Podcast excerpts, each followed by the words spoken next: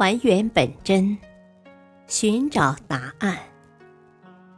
欢迎收听《中国历史文化十万个为什么》民俗文化篇。为什么会有败家石？在颐和园月寿堂院内，有一块横卧在汉白玉石座上的太白湖石。名叫青之釉，俗称败家石。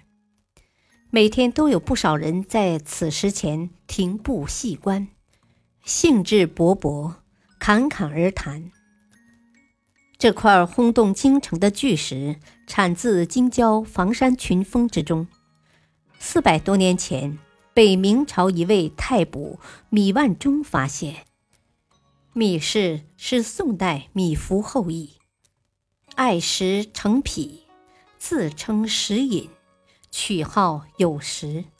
他多才多艺，诗书绘画都有很深的造诣，尤其喜欢奇山异石。米万中亦善画石，有多种画石本传世。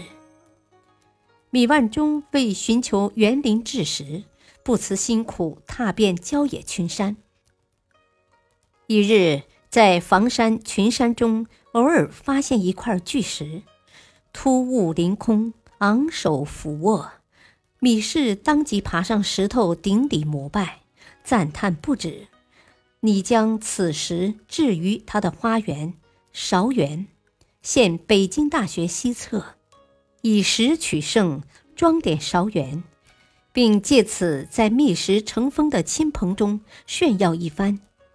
为此，他不惜财力，雇佣百余人，先开山铺路，分段引水，掘水井，待严冬泼水为冰，用四十匹马拉石滑行运输。朝中不少大臣、官员和文人去良乡观赏这块以大、奇、灵、秀、玲珑嵌空。巧学千百为特色的园林佳品，并认为它可以与宋代名石相媲美。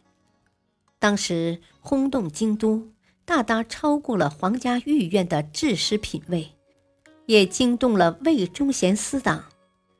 米万钟对奸臣当政者不屈不渝，无奈难以摆脱魏忠贤的陷害，因该私党五虎之一。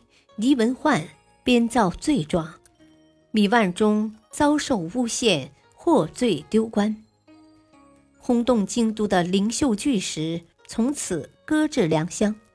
米万忠唯恐说出真情将会惹出更大祸害，就拖延说因运石而力竭才尽。此后人们越传越神奇，遂将此石称为败家石。感谢收听，下期播讲为什么会有“胡同”一词。敬请收听，再会。